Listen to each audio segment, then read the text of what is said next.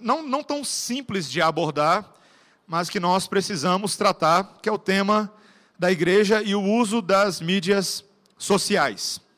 É, antes de nós começarmos a nossa aula nessa manhã, nós vamos orar ao Senhor, pedir graça para que nos ajude, e depois nós vamos ler a palavra de Deus e vamos ter esta aula dessa manhã. Oremos. Senhor Deus, nós te louvamos e exaltamos, porque nesta manhã podemos tratar de um tema tão relevante, Senhor, tão, tão crucial para a nossa vida moderna de igreja, para a maneira como vivemos cada momento dos nossos dias, lidando com a internet, lidando com mídias sociais. E queremos te pedir, Senhor, que o Senhor nos dê graça, para que tudo que ouvirmos aqui sejam boas recomendações, bons princípios, ah, que não se apliquem somente a esse âmbito, mas a tudo na vida. Que os princípios da ética do reino de Deus, e não das nossas preferências pessoais, sejam aqueles que governem a nossa forma de pensar, de falar, de agir, nossos relacionamentos em sociedade, nossas responsabilidades como cidadãos do reino e cidadãos da terra. Ajuda-nos, Senhor, a sermos sábios, remindo o tempo porque os dias são maus e vivendo essa peregrinação para Jesus. No nome dele nós oramos. Amém. Amém. Ah, vamos lá. Eu eu estou um pouco desatualizado aqui no meu slide, meus irmãos. Eu vou, eu vou recomendar essas bibliografias, mas tem outras, tá? Todos os temas, quando a gente fala sobre comunicação no geral, não só mídias sociais, é sempre bom a gente ser respaldado em boa literatura, tá? Esses livros não são livros que eu estou colocando aqui que tratam diretamente hoje sobre teologia e mídias sociais, não são isso. Mas eles trazem vários dos princípios que nós vamos tratar nessa manhã, porque eles são livros que falam da relação entre o evangelho e a, e a cultura pop ou a cultura moderna, tá? Então esse livro que o J. Carson organizou, chamado A Verdade: Como Comunicar o Evangelho a um Mundo Pós-Moderno. Esse livro é muito bom, ele é uma coletânea de artigos uh, de uma conferência que aconteceu na Trinity Evangelical School em 1998. Os dois artigos iniciais são do Ravi Zacarias, que é um apologeta, e tem vários outros artigos muito bons. Esse livro é bem recomendado, tá? Você pode inclusive dar de presente para alguém. Cinema e Fé Cristã é um livro do Brian Godawa. Eu tive a oportunidade de conhecer o Brian Godawa através do Reverendo Emílio. A gente teve um blog juntos lá nos Estados Unidos sobre análise de filmes, e o Brian Godawa, ele é um, ele não é pastor, ele é um irmão em Cristo muito muito conhecedor da palavra, e ele é também um crente em Hollywood, ele é um roteirista de Hollywood, ele foi o roteirista do primeiro X-Men. Olha que coisa legal. Ele é um irmão em Cristo nosso. Olha que interessante, você vai começar agora a querer assistir o X-Men com olhos redentivos, né? Já sei, né? Tá cheio, tá cheio. Dá lá uma olhada depois. Então, e outros vários filmes famosos. Esse, esse livro que a Ultimato publicou, Cinema e Fé Cristã, vendo filmes com sabedoria e discernimento. Gente, esse livro é muito bom. É muito bom. Também vale a pena adquirir. Esse menorzinho do Francis Schaeffer, A Arte e a Bíblia, fantástica investigação histórica e de cosmovisão que o Francis Schaeffer fala sobre a relação ah, no mundo entre arte e Bíblia, tá? Muito bom. O reverendo Ronaldo Lidório escreveu um livro chamado Comunicação e Cultura. Ele é mais voltado para a antropologia missionária, mas ele tem muitos conceitos, principalmente os capítulos iniciais desse livro, muitos conceitos interessantes para a igreja do Senhor e para todas as pessoas. Esse livro é muito bom. O Max Stiles escreveu esse livro chamado Evangelização que é um livro de evangelização, como o nome diz, mas também tem princípios legais para a cultura, e esse que eu sempre vou recomendar, eu sempre eu, eu, eu não preciso nem de pretexto para recomendar esse último, tá? Igreja Centrada do Tim Keller é um livro que dá uma visão bem abarcada na relação de igreja e cultura, tá bom? Outros que eu não, que eu não coloquei ali, eu quero fazer a recomendação de um livro muito bom chamado Engolidos pela Cultura Pop do Steve Turner. O Steve Turner é um jornalista britânico e ele escreveu um livro. Gente, pense num livro bom. É um livro da editora Ultimato, também da capa colorida azul e laranja.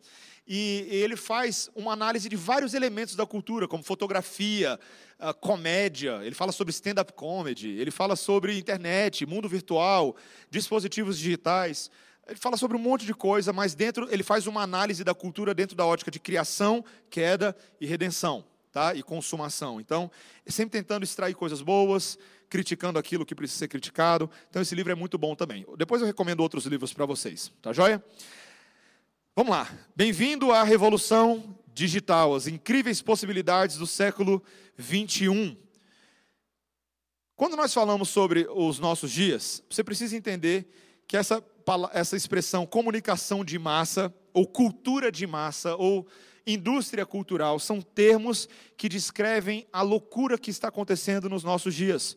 A revolução dos meios de comunicação, desde o final do século XIX, ah, no início do século XX, quando começou-se um movimento mais formal de desenvolvimento de tecnologias das massas. Tá? Tecnologias das massas. A percepção de que era necessário se comunicar com um grupo grande de pessoas e comunicar valores que iriam homogeneizar, iriam uniformizar ah, padrões culturais e certos valores e bens simbólicos. Quando a gente fala de televisão, rádio, jornal, cinema, revistas, publicações impressas no geral, mídia externa, nós estamos descrevendo a grande revolução do século XX e também agora do século XXI. Tá? A, a, nossa era agora já é era dos laptops, não é mais a antiga era dos computadores. A, a, a era dos computadores é antiga, viu, gente? Ah, e há quem diga, eu não sou profeta nem filho de profeta da tecnologia, mas ah, há quem diga que também os próprios laptops estão com os dias contados. Né? Ah, eles vão dar vazão aos próximos. Nós estamos falando, eu lembro em 2004, eu sou formado em publicidade e propaganda, para quem não sabe. Lá no UNB eu tinha um professor chamado Marcos Vinícius, e em 2004 foi a primeira vez que eu ouvi falar desse conceito de tecnologias de convergência. E olha, ele, ele, ele era o verdadeiro profeta da turma, ele fala, quase um pastor, meus irmãos, né, vai chegar um dia que com seu celular, isso era 2004. Você vai poder ir no banco no seu celular. Você vai poder falar com pessoas em todas as partes do mundo e ver essas pessoas. Olha que legal. 2004, gente. Você vai no celular, você vai fazer encomendas e compras pela internet, você vai fazer tudo sem sair de casa, e aí todo mundo vai ficar relaxado, preguiçoso e gordo. Foi o que ele falou. É, esse era meu professor. Mas, meus irmãos, o que está acontecendo? Você já assistiu um filme? Você já assistiu um filme da Disney chamado Wall-E? Já assistiu? Esse filme é bem legal. É de um robozinho num planeta e ele, ele fica recolhendo lixo, né? E aí, de repente, ele tem lá uma situação que ele acaba saindo dali para uma nave em que os seres humanos criaram, porque eles saíram da Terra, porque a Terra virou um grande entulho. Eles criaram para si uma nave que é um, um, planeta Terra em forma de nave, alguma coisa assim. E aí, nessa nave, ninguém se levanta para fazer nada, eles ficam sentados, porque eles resolvem tudo no controle remoto. Eles ficam para cima e para baixo. É bem, é bem profético, escatológico esse desenho da Disney. Vale a pena de você, depois você assistir. Mas o que são os nossos smart, smartphones hoje, se não dispositivos que você faz tudo neles? Para para pensar, você faz tudo. Você lê a Bíblia neles. Você não lê a Bíblia neles? Muita gente hoje nem traz mais Bíblia física, traz a Bíblia no celular. Você tem as mídias sociais, você tem todo tipo de coisa que você pode fazer neles, certo? E não só smartphones, mas uma série de outros dispositivos digitais que vão interconectando o corpo uh, e tornando o nosso corpo mais digital. Você tem relógio digital, o Google Glass não, não vingou ainda, né? talvez alguma variação disso vai ter, mas o nosso corpo está ficando muito digitalizado. Né? A internet é o grande bambambam bam, bam do fim do século passado. É, o universo sem limites, trilhões de páginas, blogs, vlogs e zorgs. Né? A, a internet surgiu na década de 70, para quem não sabe, nos Estados Unidos, um programa chamado ARPANET, que tinha uma finalidade muito militar num primeiro momento. Eu sei dessas coisas porque eu, eu ensino isso no seminário, tá, gente? Então não é, não, não é Wikipedia, não. Mas é, é interessante que o propósito dela era militar, era criar uma, uma nuvem de computadores, sistemas interligados para armazenamento de informações sensíveis e para interconexão de informações sensíveis. Ah, mas logo criou-se portais para que isso fosse utilizado pelas universidades, pelos pontos acadêmicos. Então, nos Estados Unidos, isso começou a surgir e a comercialização e popularização disso virou o que virou hoje, principalmente ah, na década de 90, com o aumento da velocidade da internet ah, e a diminuição dos custos da tecnologia. Isso passou a ser acessível a ponto de todo mundo poder ter internet em casa, ainda que no início fosse bem discada e bem barulhenta. Né? Você lembra do que eu estou falando? Né? E aí, quando entrava, você dava um glória a Deus, porque levou 15 minutos para entrar. Né? Mas hoje em dia tem conexão Wi-Fi em todo lugar e você reclama quando não tem conexão, não é verdade? Você nem sentou para comer, você já está perguntando qual que é a senha, né? E qual que é o, o usuário. Às vezes você não vai nem pedir nada, você só queria a internet deles, né? As mídias sociais, hoje quando a gente fala de Facebook, Instagram, Twitter, LinkedIn e todas essas coisas, eu vou falar delas logo adiante, tá? O WhatsApp está amarrado, veja que eu coloquei aí compartilhamento de mensagens, fotos, vídeos e grupos sem fim. É por isso que você fala tá amarrado no final, né? Tá. E YouTube, vídeo, live streaming, eu vou falar dessas coisas logo aqui adiante. Mas eu quero dar uma situação hipotética. Eu derrubei água, diáconos. Sério, eu derrubei água. Eu fui uma criança malvada. Eu não tinha percebido o copo de água. Você pode já trazer um outro, eu te agradeço. É, mas molhou o quê? Não, molhou o laptop não. Molhou o laptop não. Nada vai molhar esse laptop. Vamos lá. Situação hipotética do seu dia de. Ah, tem um outro copo aqui, não precisa trazer mais não, tá, Sário? Eu vou proteger esse aqui. Pronto. Pronto. Vamos lá. Eu vou fazer um recorde. Isso aqui, a primeira vez que eu dei esse exemplo foi na primeira conferência reformada de Brasília. Tá? Eu criei esse exemplo aqui e era na época das eleições. Então eu vou tentar fazer um recorte do seu dia. Um possível recorte do seu dia de 30 minutos e analisar o que pode acontecer na relação entre você e o seu celular, tá bom? Você pode receber no WhatsApp uma propaganda de algum político que diz que vai salvar o Brasil. Provavelmente isso aconteceu, certo? Nesse período. Obrigado, Sairo. Ó, trouxe mais água ainda. Aguenta aí, aguenta com político aí, viu, gente? Obrigado, viu, querido? Esse aqui é, esse aqui é a encarnação do sermão que eu acabei de falar. Obrigado, viu, Sara? Legal. Uma salva de palmas para o.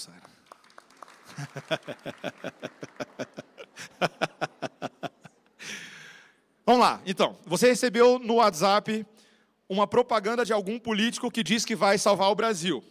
Enquanto isso, a sua tia, ao mesmo tempo, está mandando para você um vídeo de um husky siberiano fofinho. Ou de uma sobrinha de um ano dela aprendendo a andar, ou uma sobrinha sua. Ao mesmo tempo, o grupo de futebol está tentando resolver o bolão da Libertadores.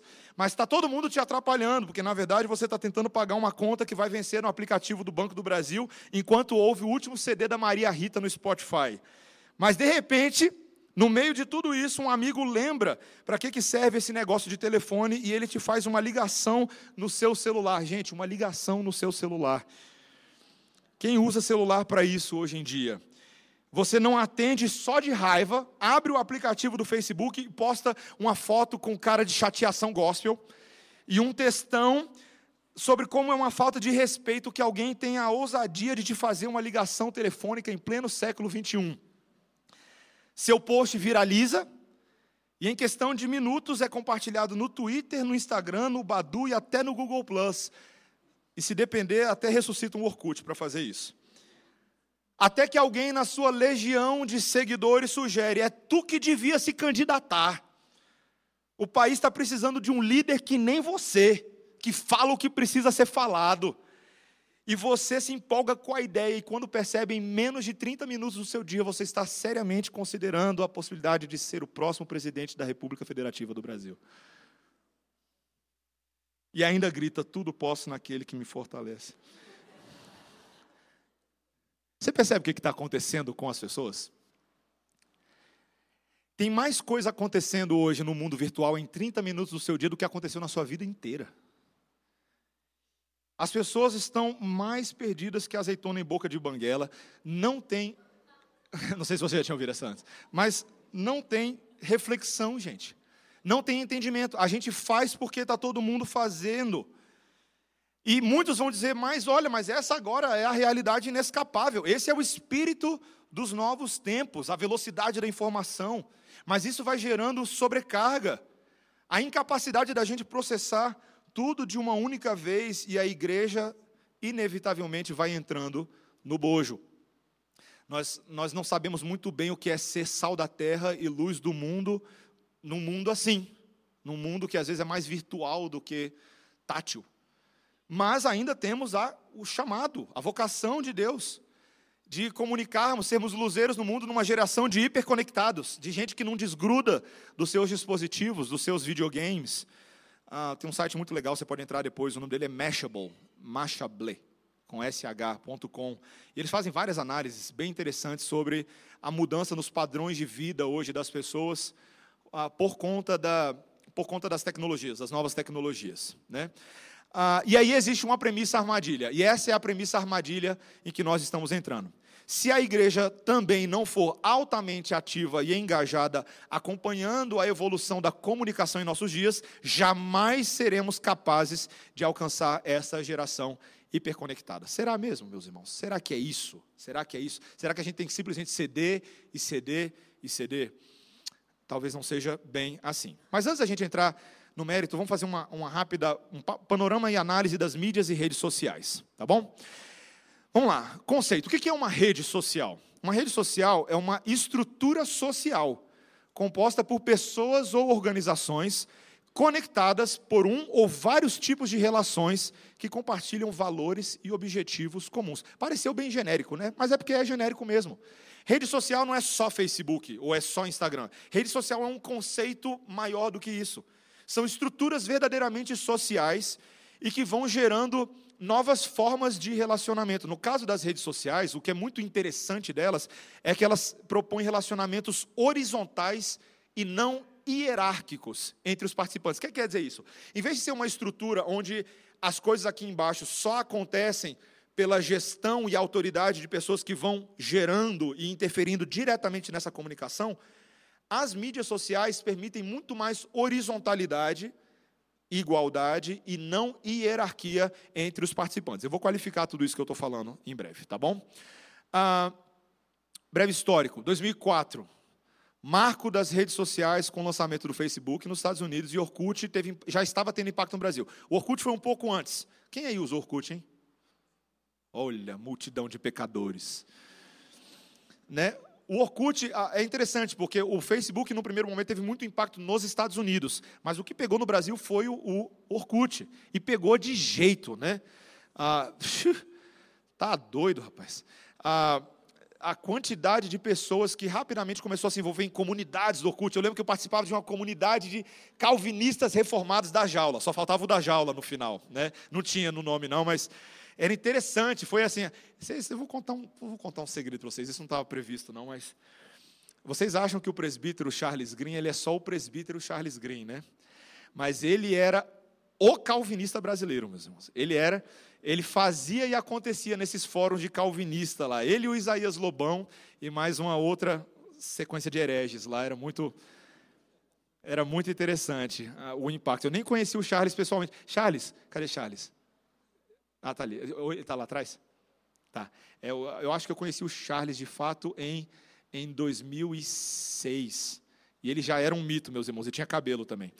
Ah, mas esses conceitos começaram a surgir, posts, curtida, né?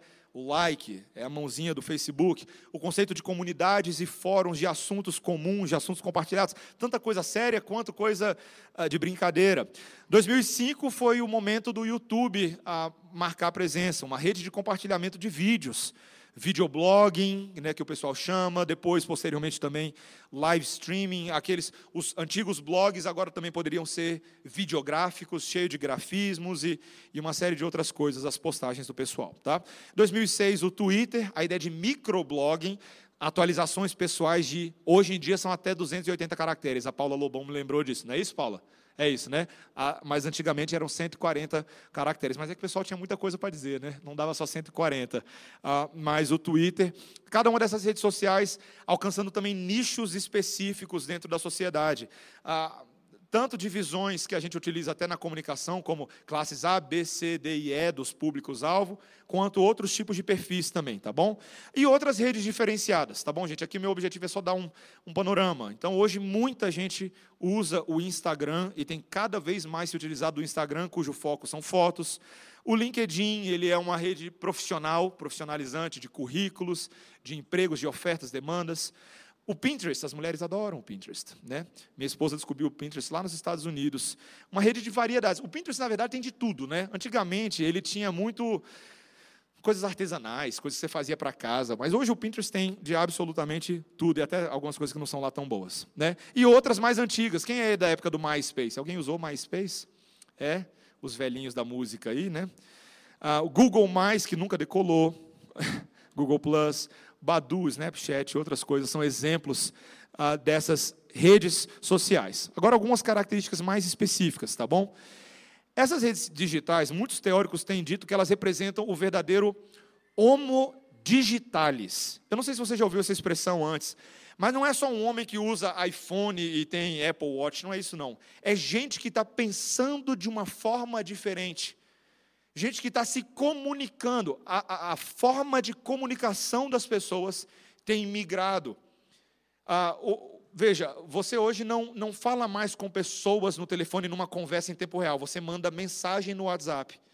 E por mandar mensagem no WhatsApp, o ritmo da conversa, aquilo que você fala, a possibilidade de você deletar aquilo que você falou ou não, isso muda a maneira como nós temos nos comunicado e a maneira como nós pensamos. É uma verdadeira. Veja, os, os profetas da tecnologia falavam da formação de uma nova cultura cibernética. E é verdade, esse mundo virtual, essa cybercultura, ela tem as suas próprias dinâmicas.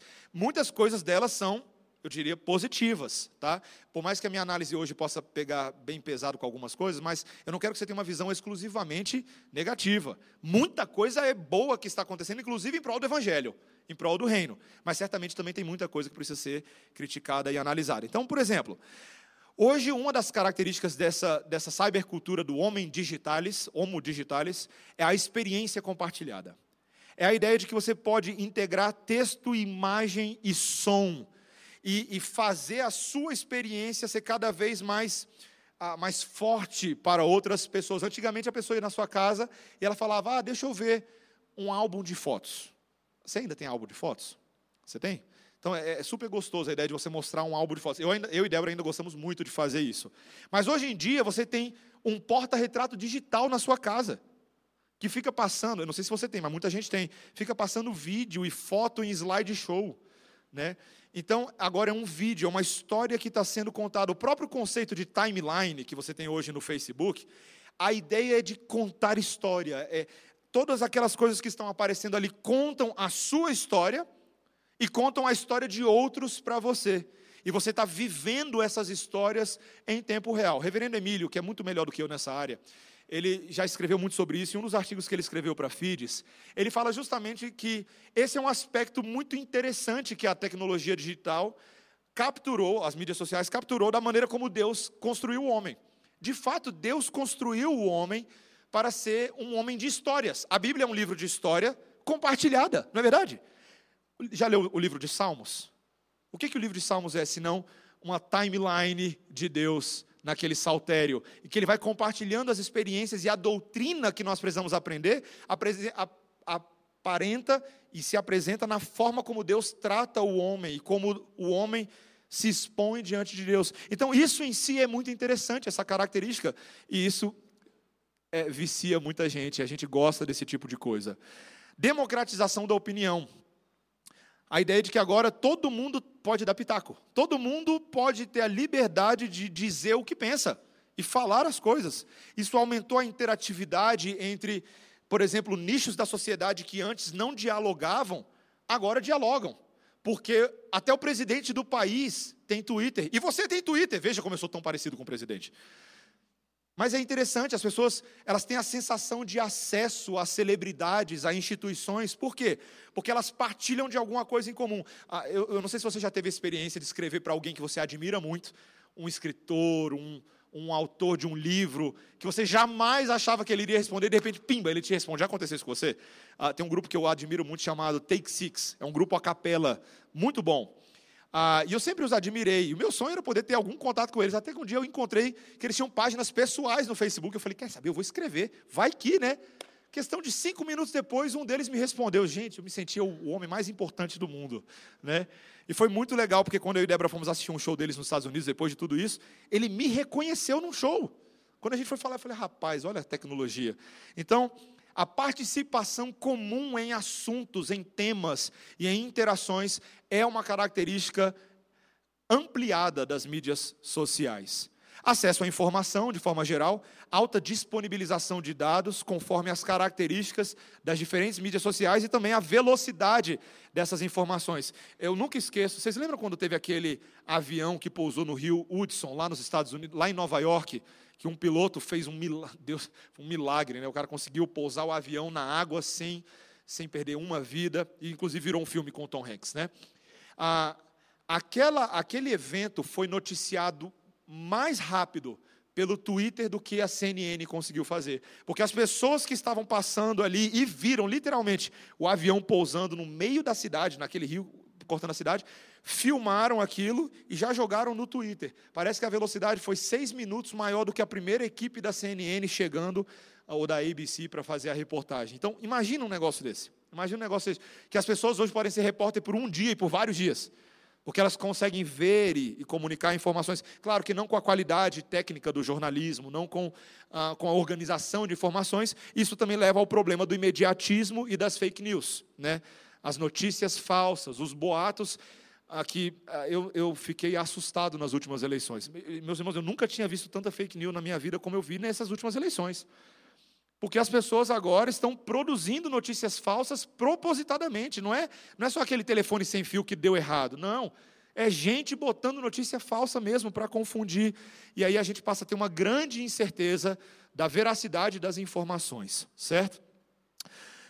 As mídias sociais são mídias imagéticas. Imagéticas. Elas permitem a construção de uma imagem. Veja, eu não estou falando só de uma imagem visual. Imagem mais como um conceito, a ideia do visual mais as virtudes que você diz a respeito de você mesmo. Aquela ideia de você projetar uma versão de si para o mundo, seja essa versão próxima da realidade de quem você é ou não. Ninguém fica, muitas vezes, conferindo se você está falando a verdade das coisas, ou mesmo as suas opiniões a respeito de si mesmo. Você vai projetando a sua imagem. Ah, e eu queria dar um exemplo de como, por exemplo, isso levou a uma, uma nova revolução sexual. Eu estava lendo alguns autores neocalvinistas holandeses falando sobre isso, fazendo uma análise muito interessante de aplicativos hoje que você pode. Deixa eu achar minhas notas aqui. Aplicativos hoje que ah, substituíram os, os antigos modelos de flerte social. Ah, antigamente, uma pessoa ela poderia fazer amizades e relacionamentos com amigos, saindo com eles, né, indo para o cinema, fazendo coisas. Mas hoje em dia nós temos todo um, um novo universo de aplicativos como esse do Tinder, que torna a intimidade muito mais rápida e, a, e dá a falsa sensação de intimidade também com pessoas com base em fotos. Eu estou aqui procurando uma informação. Ah, achei. O Steve Turner, no livro dele, Engolidos pela Cultura Pop, ele faz uma, uma análise muito interessante. Ele diz que teve uma pesquisa na Inglaterra com quase 900 pessoas, entre 16 e 24 anos de idade, que descobriu que 80% dessas 900 pessoas já utilizou um celular ou site para alguma forma de contato sexual. É mais fácil ser promíscuo online do que fora da rede. 53% já usaram câmeras para sexo virtual e um terço já praticou sexo virtual com estranhos. Ou seja, a nova tecnologia permite novas formas de adultério que antes jamais seriam possíveis. Para para pensar nisso. É, é, como se fosse assim: o povo já era adúltero no coração antes, mas agora a coisa ficou ampliada, a coisa ficou muito complicada. Ah, e eu, ele até comenta que existem é, aplicativos como esse, o Tinder ah, e outros, que ah, conectam pessoas com preferências sexuais particulares até mesmo consideradas bizarras ou depravadas, mas que podem estar próximas geograficamente de vocês. Esse é o nosso mundo hoje, irmãos. E para não ficar tão, tão tristonha, coisa tão triste, o apelo pecaminoso é mais generalizado, é mais simples, é um apelo à vaidade, é um apelo ao narcisismo, é o apelo a você ser o centro do universo e a sua experiência precisa ser sempre contrastada e comparada com a experiência dos outros para você identificar se você é feliz de verdade. E aí, nós temos uma, um aumento da, da depressão, um aumento da insatisfação, da angústia em níveis que a gente nunca viu antes. Conceito de postagem. E esse aqui é coisa minha, tá? Eu, eu entendo que a postagem, na verdade, é uma extensão do uso da nossa língua por meio dos nossos dedos. Penso, logo, posto. É isso que as pessoas fazem hoje. Ah, depois que, para mim foi uma descoberta, eu me achei o homem mais inteligente do mundo. Eu fiquei pensando assim, se isso é verdade, e me parece verdade em vários níveis, eu vou mostrar para vocês, a, a, a gente poderia pegar todos os versículos que se aplicam à língua na Bíblia e substituir só para fingir brincadeira pela palavra postagem. Posto. A postagem é mundo de veneno. No muito postar há tropeço. O livro de Provérbios, então, tiraria a gente do Facebook automaticamente. Mas por que eu estou falando isso? Porque é verdade. A gente age muitas vezes com postagem da forma como a gente age com a nossa língua. E, e a, gente, a gente angaria problemas para a gente de todas as ordens. A gente tem opinião sobre tudo, então foi uma coisa que eu falei. A gente tem uma falsa sensação de conhecimento qualificado. Quantas vezes, não minta para mim, sou seu pastor. Quantas vezes você, para não perder um debate no Facebook, você estudou naquela hora para tentar responder a pergunta? Mas você não foi estudar, estudar. Você entrou no Wikipedia e você viu a primeira coisa que falava sobre aquilo e foi lá e blá, soltou aquilo daquele jeito. Nem se deu o trabalho de colocar entre aspas, nem se deu ao trabalho de dizer que foi um outro que disse, você transformou aquilo em opinião sua. Falsa sensação de conhecimento qualificado. Nós nos sentimos especialistas em teólogos capazes de conversar sobre qualquer assunto a qualquer momento. Certo? Falsa sensação de privacidade. Gente, Facebook, timeline, não é diário pessoal. E ai de você se acha que é assim. Pastor Jonas Madureiras, Madureira tem falado muito sobre a ideia do homem público. O homem público é aquele homem que age com as suas opiniões expostas, mas uma vez que elas são colocadas para fora, eles não têm mais controle sobre ela. Então, hoje tem uma, tem uma modinha de muita gente que fala assim: minha timeline, minhas regras. Não é verdade. Não é verdade. No momento que você se expôs, que você colocou para fora, você se colocou sob o julgamento de todas as pessoas que estão ali, sejam amigos ou não. Aquilo que você colocou pode ser compartilhado, pode ser reproduzido, pode ser modificado. Então, hoje as pessoas acham muitas vezes que o Facebook é o seu diário pessoal, é o seu diário secreto, e se expõem demais, e saem colocando todo tipo de coisa. Outra característica das postagens é, é o tal do humor excessivo. Tudo tratado com muita frivolidade, com muito sarcasmo. A gente está na geração dos memes. Tudo vira meme. Tudo vira meme. Não tem, ninguém mais tem reputação hoje em dia, não, gente. Acabou esse negócio. Porque você pode ser uma autoridade que deveria ser honrada e respeitada, como a Bíblia manda, mas a gente transforma em meme. E a gente faz chacota, a gente trata tudo com muita brincadeira. Então, veja, essas são algumas das características do universo das postagens. E que geram, ah, de uma forma geral, desafios para a gente, como crentes, em como se relacionar com o mundo das mídias sociais. O primeiro desafio é o desafio do domínio próprio. Controlar sabiamente o tempo com as mídias sociais. Não é só controlar o que você vai postar, é um, é um passo antes disso. É controlar o próprio tempo que nós gastamos com mídias sociais hoje em dia. Seja honesto, eu não vou trazer nenhum dado, nenhuma análise aqui. Mas se você fizesse um cálculo de quanto tempo entre checagem do Facebook, Instagram, WhatsApp, você gasta por dia, você cairia para trás do tempo que a gente gasta. Tem pessoas que gastam convencionalmente, normalmente, de 3 a 4 horas por dia. Convencionalmente. Se você juntar a primeira coisa que você fez quando você abriu os olhos de manhã, muita gente faz, né? Abriu o olho de manhã, celular, não é? Aí você foi para o café da manhã. Aí você foi ah, para o trabalho. Chegou no trabalho, aí fez alguns, algumas peças lá, jurídicas e tudo mais isso precisa esfriar a cabeça. Antigamente você ia para o bebedouro conversar com o pessoal, agora. E assim vai. No almoço, às vezes você não almoça com ninguém, você passa o almoço inteiro no celular. E aí você volta para o trabalho, mais celular. E de manhã está. O nosso tempo tem ido por água abaixo com mídias sociais. Eu não estou discutindo aqui agora se o tempo na mídia social está sendo produtivo. Pode ser que seja. Eu não estou demonizando as mídias sociais. Você pode fazer muita coisa acontecer hoje por meio do seu celular porém também vem misturado com muito desperdício do nosso tempo. Ah, só para não parecer que sou eu que estou trazendo totalmente alguns desses conceitos aqui, os sete primeiros, acho que os sete primeiros que a gente vai ver aqui são dicas que o reverendo Augusto Nicodemos deu para o uso das mídias sociais e outros que eu fui inserindo também, tá bom? Eu vou pontuando. Então, domínio próprio. Guarda as, as perguntas aí para o final, tá bom? Pureza de mente. Nós não devemos e não podemos compartilhar notícias, vídeos e postagens que promovem a iniquidade. Meus irmãos, a Bíblia é tão clara quanto, isso, quanto a isso. 1 Tessalonicenses, capítulo 4, versículo 5, nos incentiva a termos uma mente santa, sermos santos, como nosso Deus é santo. Vamos abrir rapidamente em Efésios, capítulo 5. Efésios, capítulo 5 é um bom texto para nos, ah, nos dar uma base ética e santa, até mesmo para o uso das mídias sociais. Efésios capítulo 5.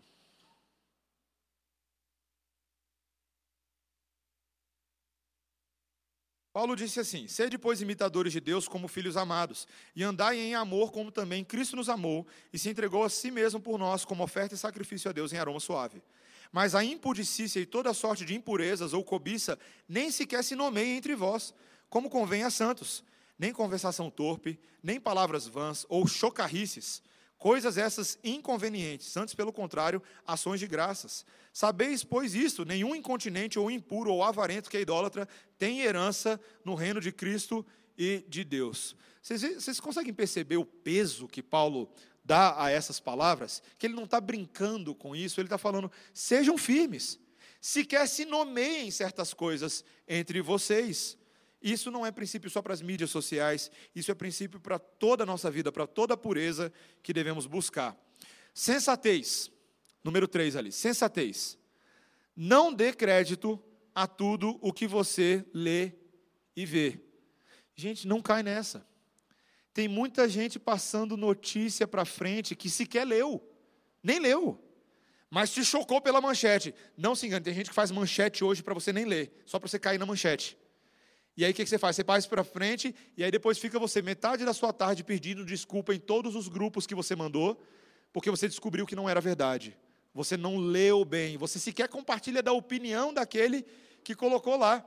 Aí você fica lá pedindo desculpa, tentando apagar coisa que já não pode mais ser apagada, porque você só tem um limite de quanto tempo no WhatsApp para apagar mesmo? Sete minutos. Sete minutos para ver a burrada. Depois, já era. Não dê crédito. Ah, eu posso até falar uma coisa? Nem leia tudo que chega para você. Muitas vezes você não tem tempo para isso.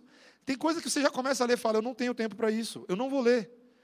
Qualifique, priorize grupos e assuntos ah, eu sei que nós temos entre nós, não, não vou dar spoiler, não, vou chegar aqui na frente. Olha lá. Sobriedade. Sobriedade. Não desnude a sua vida em público, gerando intimidade online em áreas que deveriam ser reservadas para esferas pessoais. Gente, posso falar uma coisa para vocês? Vida íntima de marido e mulher é vida íntima de marido e mulher. Quando você posta certas intimidades, e eu diria até momentos, tá? Certos momentos que você tem com o seu marido, com a sua esposa, você está expondo uma coisa que Deus fez para ser curtida não pelo mundo, mas por vocês dois e por Deus apenas. Saibam disso, isso é muito importante. Isso, veja, ah, só, eu só preciso, preciso falar uma coisa extremamente importante nesse momento, tá? Nada do que eu estou falando aqui, gente, nada, absolutamente nada, é palavra encomendada para ninguém aqui da igreja. Saibam disso, tá? Não fique achando, ah, o pastor viu ontem, eu sabia, eu sabia. Miséria. Não, não, não, não. Na verdade, o pessoal até reclama. Uma vez me falaram assim: não, pastor que é pastor tem que, tem que ver o que, que o pessoal está postando no Facebook e no Instagram. Eu nem tenho tempo para isso, gente. Eu, eu tenho lá uma conta de Instagram que, infelizmente, eu não uso e que dois anos atrás me gerou uma dor de cabeça terrível que alguém, alguns dos irmãos vão lembrar aqui como foi constrangedor isso. Algum hacker de internet pegou uma conta que eu não usava e saiu metendo pornografia nela, num domingo à tarde. Confesso para vocês, para pregar naquele domingo à noite foi difícil. Porque é isso, é isso que acontece. Nós temos que ter sobriedade, porque o pessoal hoje, infelizmente eu ainda tenho essa conta até hoje e eu não uso até hoje. Então vai acontecer de novo se eu não fizer alguma coisa. Alguém me ajuda a desfazer aquela conta que eu tentei e não dei conta. Mas é que eles fazem isso, né? Você sabe que eles fazem de uma forma que não é fácil você desfazer as suas contas. Já tentou fazer isso? Já tentou desfazer uma conta de Facebook? Já tentou desfazer uma conta de Instagram? É um caos. Eles fazem tudo para você não desfazer. E você não sabe para quem escrever, como resolver, enfim. Vamos lá. Não desnude a sua vida em público, tá? Tem coisas que são muito íntimas. Cuidado com essa falsa sensação de diário privativo. Cuidado com isso, cuidado. Paciência, agora vamos entrar numa outra área. Paciência para, citando o reverendo Augusto Nicodemos, abre aspas, para lidar com comentários, opiniões e críticas de pessoas que não têm educação, bom senso, mancômetro ou qualquer condição de manter um diálogo ou participar de um debate de forma inteligente e cortês. Eu não poderia dizer melhor do que o reverendo Augusto Nicodemos disse ali, por isso que eu coloquei entre aspas. É verdade. Paciência. Mídias sociais demandam extrema paciência. Você vai ter todo tipo. Você não é proibido de mexer com mídia social, mas mídia social tem todo tipo de temperamento e personalidade e gente que fala o que vem na cabeça. E você vai precisar de muita, muita, muita paciência. E detalhe: se não tem paciência, nem use. É verdade. Porque demanda isso de você. Tito capítulo 3, versículo 10, ele fala sobre aquelas pessoas que gostavam de, de contendas infindáveis, de genealogias infindáveis, e ficam caçando pelo em ovo. Meus irmãos, cuidado, cuidado. Você precisa filtrar muito bem a conversa. Sabedoria. Eu falei de paciência, mas ó, sabedoria. Não se precipite em responder e reagir a provocações. Se tem coisa que acontece em mídia social é provocação. É, eu vou, eu vou. Cadê?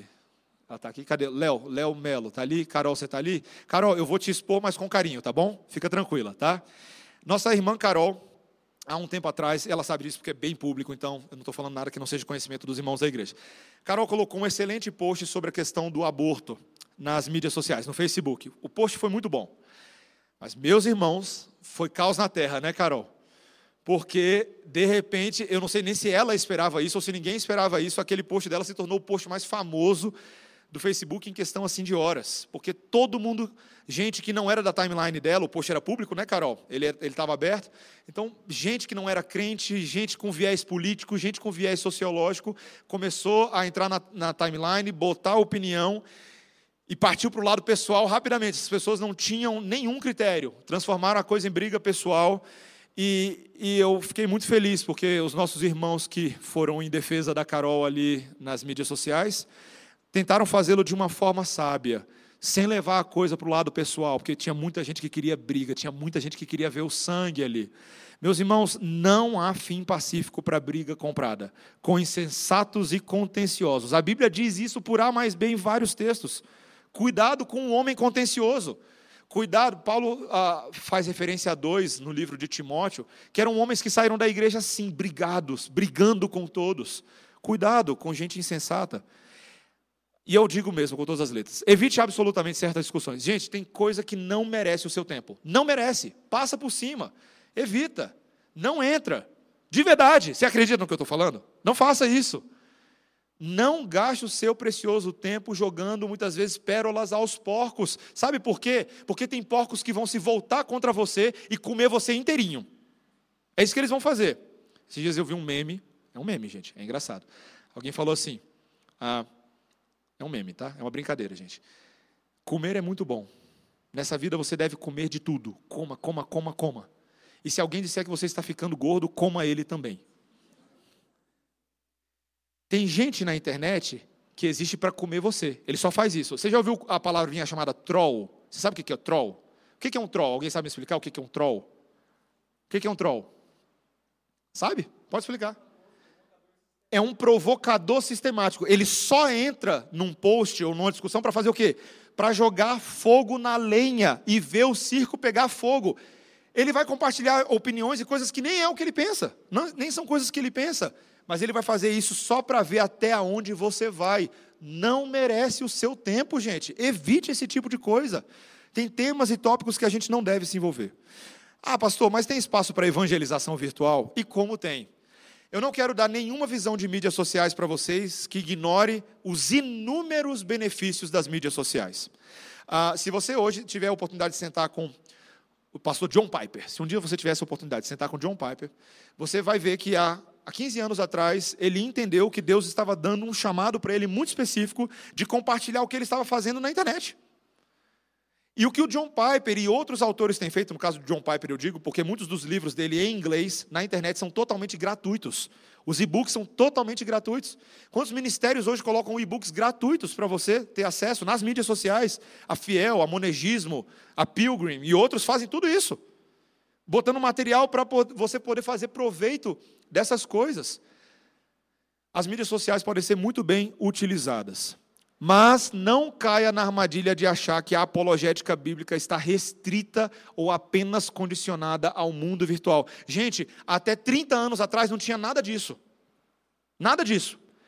E o Senhor Jesus Cristo continuava pregando o seu santo evangelho pela igreja, sem internet. O mundo não depende da internet para ser um mundo comunicativo. O evangelho não depende da internet. Você pode fazer isso com todos os métodos que o Senhor Jesus Cristo te deu no passado, por meio de Pedro, quando ele falou: estando sempre prontos para dar razão da esperança a todo aquele que te perguntar. E pode ser falando ao vivo mesmo, viu? Não precisa ser só virtualmente. Saiba disso. Humildade. Reconheça o seu lugar. A democratização virtual não te transforma automaticamente em teólogo ou especialista de nada. Se você não tem nada para falar, não fale. Não fica tentando parecer inteligente, não fica tentando parecer o calvinistinha do momento. Não faça isso. Tem muita coisa que você vai só observar, você vai aprender, você vai ler, mas se você não tem nada a dizer, não invente moda. E tem muita gente que está mentindo aí na internet, viu? Construindo imagem que não é verdade, dizendo que leu o livro que não leu, dizendo que conhece autor que não conhece. Cuidado, você está sendo incentivado a projetar uma imagem que não é verdadeira. Você não é aceito por aquilo que você diz que você é. Você é aceito porque o Senhor Jesus Cristo decidiu te justificar com o sangue do Cordeiro. É assim que você é aceito. Você é aceito por Deus primeiro e depois aceito pelos seus irmãos. Cuidado com as fotos. Tem que falar isso, não tem como, gente. Seu corpo pertence ao Senhor para honra, não para desonra. Olha, meus irmãos, ano ano retrasado, eu acho que quando a gente ano 2015, quando a gente estava lá na semear ainda. Meus irmãos, começou uma discussão que eu não sabia onde meter a cara. Cláudio lembra disso. As meninas queriam saber, as meninas, as moças, as mulheres queriam saber o que era ou não apropriado para roupa de internet. Eu falei, gente, vocês querem o quê? Que comece a dar a regra de Assembleia de Deus aqui? É verdade. Qual é, a, qual é o tamanho da saia? Ah, é acima do joelho? Pode. É abaixo do joelho? Não pode. Ah, e a roupa? Férias em Búzios. Pastor, pode ou não pode postar roupa de biquíni? Pastor, pode ou não pode roupa de maiô? Não, mas é biquíni barra maiô. Não, eu estava de short. Gente, eu não vou ficar fazendo isso com vocês. Até porque o que a Bíblia diz para a gente não é qual é a roupa que você tem que usar, mas que existem sim parâmetros culturais que todo mundo sabe e não precisa fazer muita força, que ou apontam mais para modéstia e para piedade, ou mais para sedução. Veja, não é difícil julgar as suas motiva as motivações do coração pelas fotos que você posta. Até o ímpio sabe disso. Gente, até o ímpio olha as suas fotos e fala: hum, espertinho. Ele sabe. Por que, que você quer uma regrinha? Muitas vezes, quando você quer uma regrinha, sabe o que, o seu coração está tentando fazer? Justificativa para pecar. Pronto, falei. É o que a gente quer. A gente quer saber o limite ali do limite no qual Olha, meus irmãos, vocês não sabem, vocês não sabem como que nós do conselho já tivemos dor de cabeça com isso. Porque às vezes as pessoas querem de nós uma regra, uma forma de ser, em vez de elas começarem a julgar as motivações do seu coração. Julgue as motivações do seu coração em colocar certas fotos. É, olha, não, não vai ser, não vai ser o conselho da semear ou da redenção aqui no caso, que vai ficar censurando ou proibindo ou dizendo, ó, oh, são os relacionamentos saudáveis que vão gerando percepções. E, e, de vez em quando, sim, a gente vai emitir as nossas opiniões, mas você deve ser capaz também de pensar nisso. Você deve ser capaz de julgar. E na dúvida, não poste. Vai funcionar para tudo que eu vou falar aqui. Na dúvida, não coloca. É mais fácil. Assim, tá joia? Cuidado com o humor em excesso. Ninguém te levará a sério quando você quiser tratar de uma coisa relevante, se tudo o que você faz nas mídias sociais é compartilhar meme, piada ou chacota com a cara de alguém. Cuidado, eu não sei, hoje a gente tem vivido. Eu, gente, eu sou um pastor que eu gosto muito de humor, eu gosto bastante.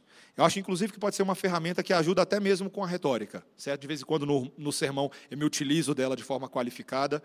Mas o humor tem seu lugar, seu momento e sua extensão. Hoje a gente vive numa sociedade que faz brincadeira com tudo. Tem certas questões que não são motivos de brincadeira, irmãos. Tem coisas com qual posso algumas coisas eu vou falar bem abertamente, tá? Eu vou dar nome aos bois. Vamos lá. Qual é a relação que eu e você devemos ter com as autoridades do nosso país? Respeito e honra e obediência. Respeito, honra e obediência. Gente, de verdade, se tinha uma coisa que eu nunca consegui e eu ainda não consigo e me arrependo nas vezes que os meus dedos resvalaram e eu acabei compartilhando o que eu não devia, é de fazer chacota com as nossas autoridades. Eu lembro que eu ficava constrangido pela Dilma, sabia? Porque o que tinha de canal no YouTube que fazia chacota com a cara dela não era brincadeira. Eu ficava constrangido, fico constrangido pelo Bolsonaro, fico constrangido até pelo Lula. Sabe por quê? Porque a gente passa do limite. A gente passa do limite. Não é só por ser ex-presidente, não, é por ser ser humano, por ser imagem e semelhança do Criador, criado dessa forma, ainda que não seja regenerado. Mas ele foi criado por Deus e deve ser tratado com o máximo da dignidade. Meus irmãos, isso é muito sério, isso vale para todo mundo. Eu dou glórias a Deus porque o reverendo Gustavo Vila, da Igreja Presbiteriana de, do Guaraum, há um tempo atrás, quando teve o falecimento do netinho do Lula, ele teve coragem de falar algumas coisas nas mídias sociais que ninguém estava falando. E ele falou assim: nesse momento a gente tem que orar por consolo, por conforto, por respeito, porque é ser humano criado por Deus, gente. Você sabe de uma coisa? Você sabe quando é que todo mundo aqui, ou não todo mundo, mas muita gente vai estar em maus lençóis? Se o Senhor converter o Lula e ele virar irmão nosso. Já imaginou? Já imaginou? O Lula sai da prisão e ele entra, ele vira membro da Igreja Presbiteriana Redenção. Já imaginou onde é que você vai meter a sua cara? Poderia acontecer? Poderia. Deveremos Devemos desejar que isso aconteça? Sim. Devemos orar por isso? Sim. Não para que ele vire membro da redenção, não é isso que eu estou falando. Só. Não, é, não, me entendo errado, não é isso que eu estou falando. Não. O que eu estou falando é: devemos orar pela conversão de todas as pessoas. E se tudo que nós fazemos é fazer chacota da cara delas, a gente não vai ter oportunidade para tratá-las como irmãos ou mesmo tratar como seres humanos dignos por Deus. Deu para entender a mensagem? Deu?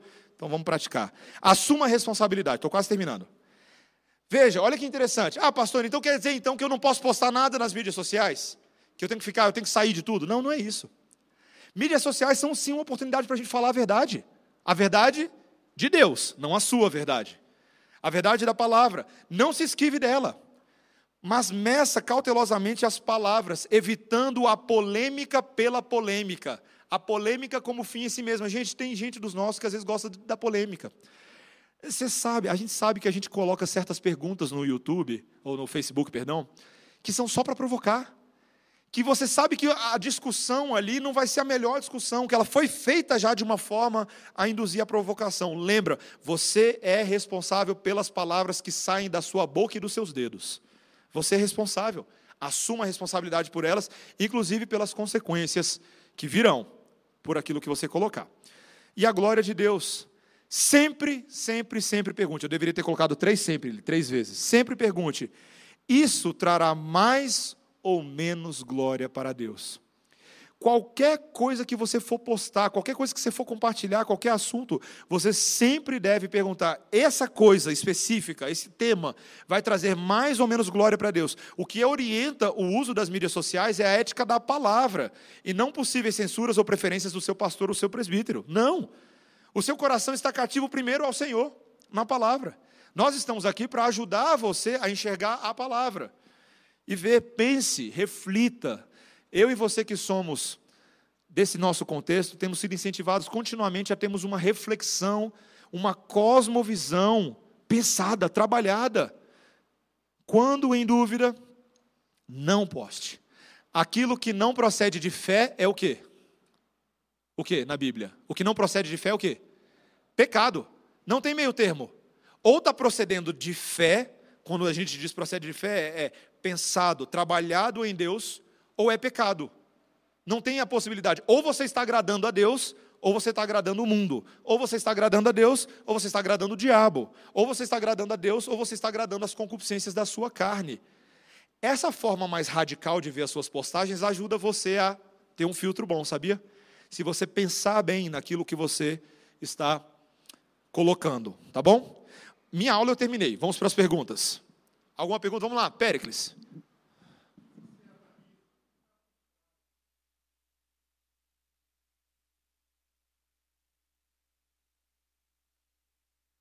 achincalhar as autoridades, o que está por trás disso?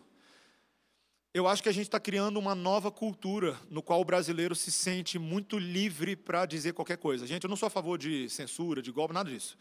O que eu estou falando é o seguinte: nós, nós temos perdido cada vez mais os filtros na pós-modernidade. A pós-modernidade ela é altamente relativista, ela é altamente individualista. O que me faz feliz é tão somente aquilo que importa para mim. E a mídia social empodera isso. Ela permita que eu que eu seja âncora do meu próprio programa de televisão, se eu tenho um canal no YouTube, não é verdade? Ela permite que eu seja o próprio colunista da minha própria revista Veja, se eu tenho um blog. Então, ela, ela dá a falsa sensação de que eu sou uma grande autoridade. E isso me torna uma pessoa muito. As pessoas são muito também polarizadas, né? As mídias sociais têm tornado elas muito polarizadas. Não importa você dizer alguma coisa, tem que dizer para marcar, para impactar. Então as pessoas falam coisas terríveis. Coisas que elas jamais. Olha, gente, um, um, detalhe. Tem gente falando coisa em mídia social que ela jamais diria numa conversa um a um. Sabia disso? Na conversa um a um, ela é tímida, reclusa, ela tem medo, ela se esconde, mas no mundo social ela é um leão. Ela é um verdadeiro maluco do Facebook, dando opinião sobre tudo, porque ela tem a falsa sensação de privacidade, de que ela está atrás do computador dela, de que ela está atrás do, do, do, celular dela, que ninguém está vendo a cara dela naquele momento, e ela se sente no direito de dizer qualquer coisa. O Cláudio tem um acréscimo aqui também.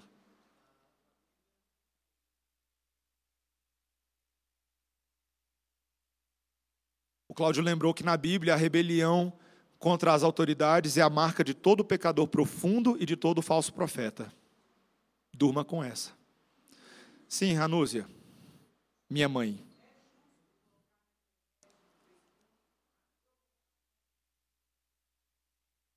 Provocações teológicas? Sim. A palavra provocação tem que ser muito bem qualificada. Eu creio que existe uma dimensão pecaminosa, mas existe uma dimensão apologética. Por exemplo, a palavra de Deus diz que muitas vezes a apologética ela ocorre na confrontação de ideias. Quando você confronta a falsa ideia com a verdadeira ideia. Paulo fez isso sem pecar. Ele sabia conversar com Félix, ele sabia conversar com os atenienses, provocando eles, instigando eles a considerar coisas que eles jamais deveriam acontecer, jamais pensavam, perdão, eu estava pensando em outra coisa, desculpa coisas que eles jamais pensavam, mas que eram novas categorias que eles precisavam considerar. Então, essa é a boa provocação, a provocação apologética. Agora, tem muita boa provocação que desvirtua em má provocação. Gente, honestamente, tem muita briguinha de calvinista e arminiano na internet que você não deveria estar gastando o seu tempo, tá? Porque são provocações baratas, é, é troca de farpas, é troca de. Tá?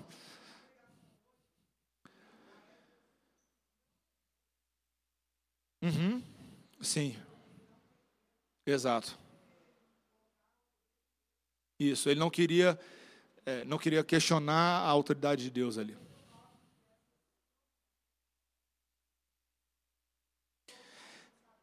Só provar que eu sei mais. Infantilidade de internet, né? Aquela ideia de assim, ah, eu quero provar que agora que eu descobri o calvinismo.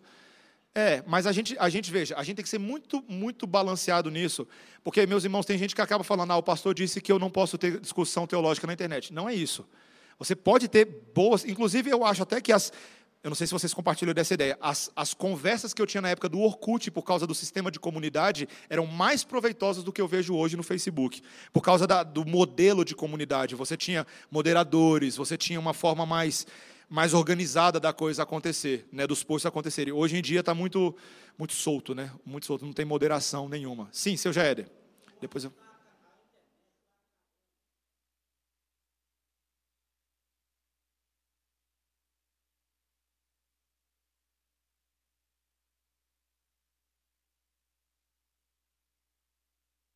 Meditar do meu coração. É muito rápido, né? Ele vive de forma muito veloz, ele não para para meditar, para mastigar. Meditar e mastigar, né? Mastigar, qualquer bom dentista vai falar para você que você tem que mastigar bem, porque senão seu estômago vai começar a sofrer. É, ruminar. É, sim. Ah, eu vou para lá primeiro e depois eu volto aqui, tá, gente? Porque foi lá primeiro. Sim, Nayane, vai lá.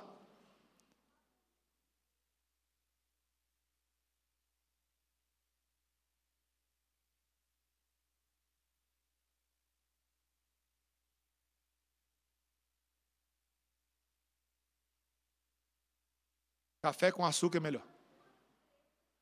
Uma coisa que aos olhos dela era simples e se vir, viram.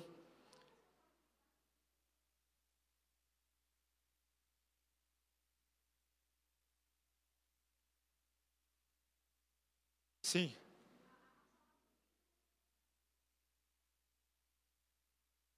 Sim. É. Parte desse problema, Nayane, é porque justamente como as mídias sociais, você. A pergunta dela é: como é que você faz, pastor, naquele caso que você colocou uma coisa super simples, tipo café com açúcar no café da manhã, tá? Aí aquela, aquela, aquele post virou, e eu vou usar a linguagem dos jovens agora, né? virou uma treta. Né? Sabe o que é uma treta? É quando a coisa perdeu o controle, virou um assunto complicado, e até na igreja a coisa chegou de forma complicada. Veja, Nai, parte disso é porque a, a gente tem que lembrar que a gente não tem controle das coisas que a gente posta. Se a gente traz para o mundo público, a gente tem que saber que as implicações públicas vão correr a revelia do nosso controle, mesmo que você marque só os seus amigos.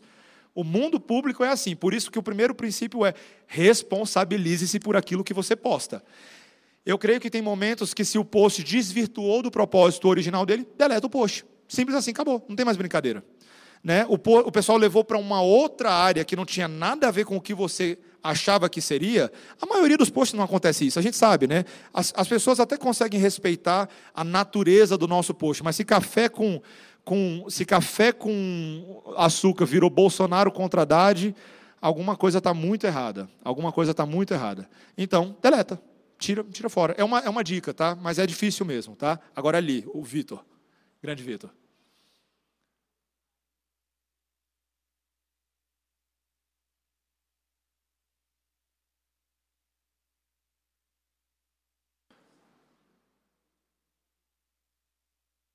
Uhum.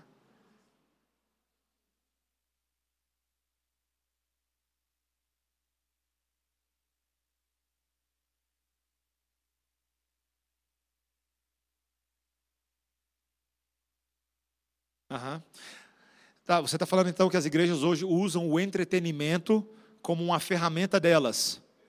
Eu estou falando, a pergunta dele, ele está fazendo, uh, falando como que as, as igrejas usam o entretenimento e hoje há um excesso de entretenimento, tanto nas mídias sociais quanto nas igrejas. E aí, como que a gente julga isso, né? O que você quer dizer com o entretenimento das igrejas?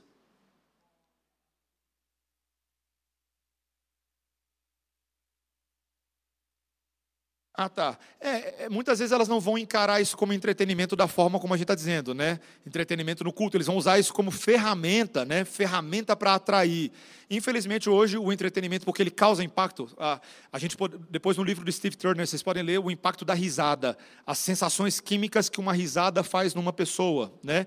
Então, quanto mais a sensação de prazer você tiver, mais parece legitimar aquela experiência que a pessoa está tendo. E por isso as igrejas se utilizam de recursos de entretenimento. Jogo de luz, fumaça, música que que se assemelha a, determinadas músicas que você ouve na rádio e te dão a sensação de um mantra, a sensação de. Tudo isso a gente poderia colocar nessa categoria de não só de entretenimento, mas de técnicas psicológicas de comunicação para dar a sensação de hedonismo, a sensação de prazer, mas que muitas vezes não se configura com a, com a experiência da palavra, é uma falsa sensação de prazer. Então a gente precisa reconhecer que isso acontece. As mídias sociais, elas são sim uma ferramenta. Hoje à noite os irmãos vão ver claramente que a gente tem utilizado cada vez mais as mídias sociais. A ideia é como você usa as mídias sociais. O problema não é você estar nas mídias sociais, é como que você usa. Como que você usa seu site, como que você publica, qual é o conteúdo, o propósito, a natureza daquilo. Então eu acho que é possível pegar os nossos princípios bíblicos e aplicar para as mídias sociais também. Aqui na frente tinha um Péricles.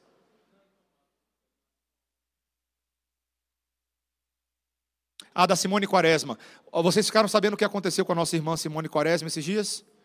Não sei se vocês ficaram sabendo, a Simone Quaresma, ela é uma colunista, blogueira de sites cristãos. Ultimato, se não me engano, a Simone também? Ultimato? Não, Ultimato não. Gospel Coalition, a coalizão do Evangelho. Mulheres Piedosas, perdão, falei ultimato, mas está pensando mulheres piedosas. A Simone, ela é uma, uma irmã em Cristo, uma educadora cristã, e foi falar sobre disciplina, sobre o fato de que devemos, pais devem implementar a vara na disciplina dos seus filhos. E ela, inclusive, falou que, no caso de crianças menores do que um ano de idade, o pai e a mãe deveriam dar um tapinha leve para sinalizar a, aquilo. E aquilo causou caos na terra. A revista Crescer, da época, fez uma matéria trucidando a Simone e os evangélicos fundamentalistas dos quais ela é representante. Qual é a sua pergunta?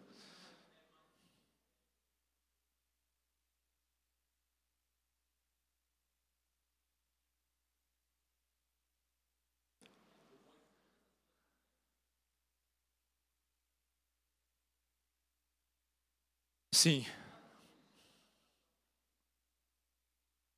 É, não é contra Simone, é contra os cristãos, contra o evangelho, contra a palavra de Deus. Contra a palavra de Deus, né? Sim, a gente deve, veja, e foi feito essa semana, muitos foram em em defesa da Simone, o próprio Gospel Coalition, Franklin Martins, a, a Rendrica Vasconcelos, esposa do, do, do pastor Ronaldo, fez um, uma carta dizendo: olha, tudo que ela falou é o que a Bíblia diz e nós cremos nisso. Nós, os cristãos reformados, cremos nisso, e cristãos protestantes, cremos nisso. Então, veja, assumir a responsabilidade das suas palavras. A Simone não é boba, tá, gente? Só para vocês saberem, a Simone não é, não é bobinha. Ela sabia que esse tipo de coisa poderia acontecer. Assim como eu, pastor Mateus, quando eu prego nesse púlpito e sei que os nossos sermões vão para o YouTube depois, significa que eu sou responsável por absolutamente cada vírgula que sai da minha boca. E eu falo em meu nome, falo em nome do Conselho da Igreja, em nome da redenção. Então é muito sério. E, meus irmãos, mesmo que não fosse para o mundo da internet, mesmo que fosse só na igreja local, cada um de nós somos responsáveis por aquilo que falamos diante de outros. Nosso tempo já estourou, tinha bem ali, e depois o Lucas e a gente fecha, tá bom? Você tinha, Joy? Eu vou aqui primeiro, depois vou ler. Lucas, a sua fica para a próxima, tá bom? Joy, vai.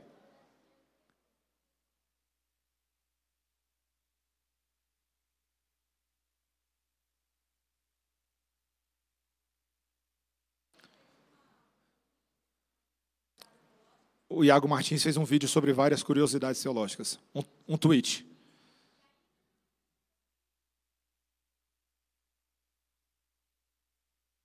Sim. Não tem sido incomum, viu? Infelizmente, eu diria, mas deveria, não deveria ser assim, mas vários irmãos, pastores e teólogos têm uma vida de redes sociais muito ativa. E no muito postar a tropeço. Não tem como, gente. Uma hora você vai falar aquilo que não deve. Então, tem se retratado, né?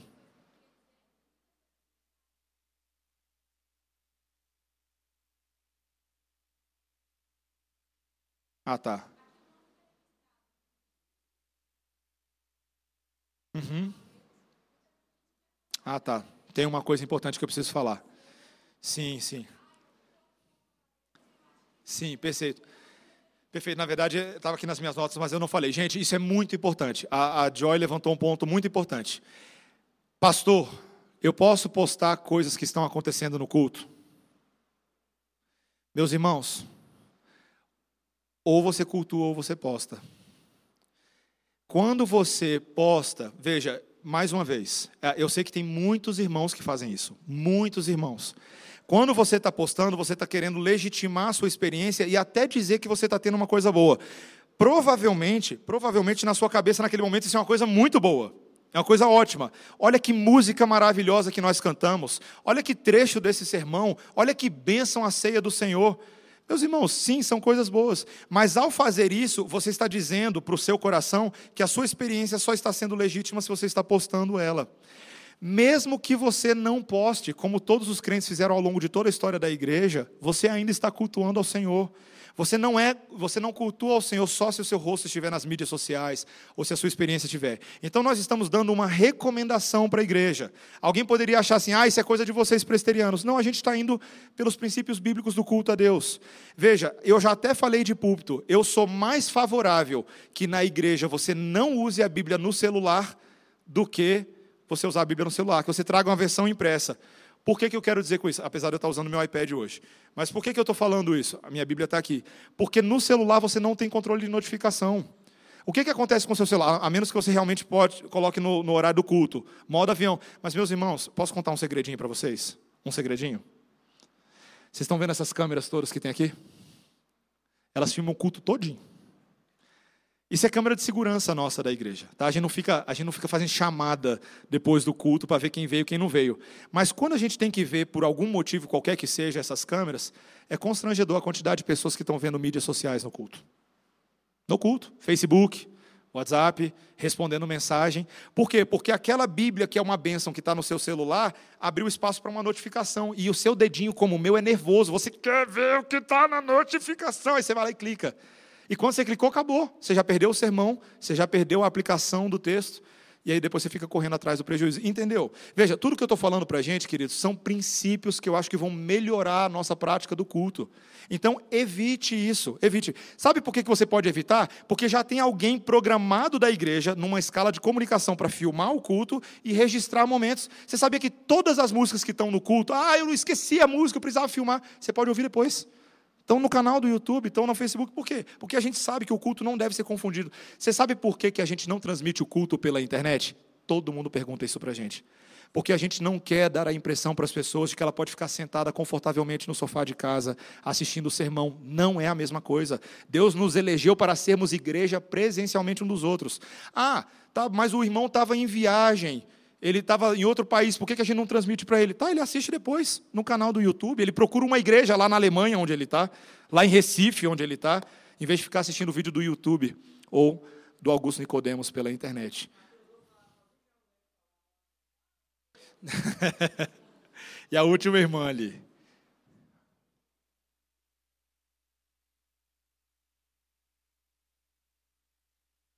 Formalmente não. Formalmente não, mas recentemente tem saído mais publicações de pastores que são secretários de assuntos pastorais, como o reverendo Valdeci e outros, para orientar pastores nessa área. Ela perguntou se a IPB tem uma norma, uma, um conjunto de regras para regular como os pastores devem se portar nas mídias sociais. Não existe hoje, formalmente, institucionalmente, mas a, tem melhorado. Tem muito pastor, gente, que está vacilando nas mídias sociais. Muito pastor que está postando o que não deve, se envolvendo em brigas. Tem pastor que está sendo demitido de igreja por causa de mídias sociais. Aos montes. Aos montes. Porque eles expõem a igreja deles, eles expõem a si mesmos e não têm domínio da sua língua. E quando a igreja descobre que o pastor não tem domínio de si, ela se pergunta: por que, que ele é meu pastor? Ele não tem domínio, ele não sabe.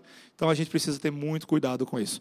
Irmãos, eu espero que a gente possa ter trabalhado alguns princípios que valem para todos nessa manhã. Novamente, eu quero falar uma coisa muito importante não achem de verdade que nós estamos fazendo essa aula nessa manhã porque a gente está lidando com um problema ou outro individualmente. Ou a gente está mandando uma cartinha recomendada para alguém. Não é verdade. Nós queremos fazer essa aula desde o ano passado, não é, Cláudio? Esse assunto é um assunto antigo e que nós temos pensado. Sim, Jefferson, presbítero. Ah, tá. Obrigado, presbítero. Último, é importante falar isso. Quando você identifica erros de pessoas nas mídias sociais, ou, ou, ou, pelo menos coisas que você julga que não são adequadas, como que você deve proceder? Pode ser muito constrangedor às vezes, não é verdade? Veja, o problema das mídias sociais é que tudo fica muito público, mas você ainda deveria seguir os passos de Mateus 18, versículos 15 a 20. Qual é a primeira coisa que você deve fazer? Busca aquele seu irmão privativamente, separadamente. Converse com ele de forma afável, de forma calorosa, não simplesmente para tratar um problema, mas para demonstrar preocupação genuína por aquela pessoa, por aquela irmã, por aquele irmão que por acaso tenha postado alguma coisa. Faça isso. Não exponha ele primeiramente para outras pessoas, sequer para o seu pastor. Não faça isso. Isso não é bíblico. Primeiro você vai ter com aquela pessoa. Porém, se a natureza daquilo que foi postado ou colocado é muito grave ou problemática, então você deveria buscar sim o seu pastor. Busque o seu presbítero, porque pode ser um assunto muito mais difícil de lidar. Tem, tem coisas que necessitam de muita sabedoria, de muita cautela, tá bom? Então, esse é o passo. Primeiro procura a pessoa. Se a pessoa não te deu ouvidos, ela não não viu nenhum problema e continua postando aquelas coisas, chame mais uma pessoa de confiança, talvez um pastor, alguém mais sábio, alguém mais velho, que possa ajudar com isso. Mas só entre vocês dois, siga os passos de Mateus, para que não haja necessidade de chegar naquela.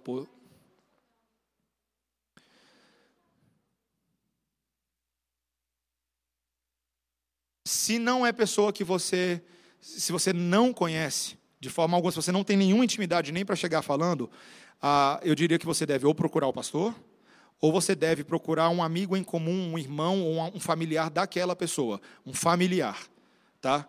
Porque é a forma de você ainda restringir o campo de acesso. Agora, meus irmãos, sejam cuidadosos com as admoestações.